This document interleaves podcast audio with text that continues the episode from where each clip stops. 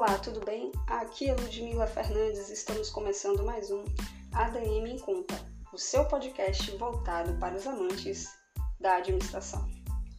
No episódio de hoje, iremos falar sobre EAD versus presencial. Mais precisamente, o modelo tradicional de ensino presencial. Ter um diploma de graduação é fundamental para qualquer pessoa que está em busca de melhores oportunidades no mercado de trabalho.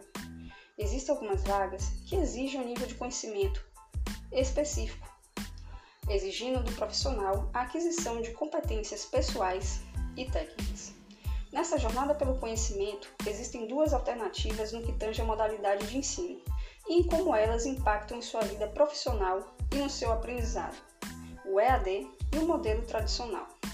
No episódio de hoje, nós iremos abordar as particularidades e peculiaridades do modelo tradicional de ensino presencial. No modelo tradicional de ensino presencial, todo o conteúdo é apresentado em sala de aula. Os professores estão à disposição diariamente em horários estipulados por turnos. Existe também a obrigatoriedade do aluno ter uma frequência de pelo menos 75%, ou seja, faltar a uma aula que seja pode considerar o conteúdo totalmente perdido.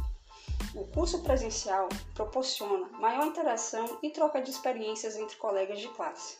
Para o aluno, há uma dependência da infraestrutura e do cronograma curricular da instituição, o que promove maior envolvimento do estudante com a vida acadêmica.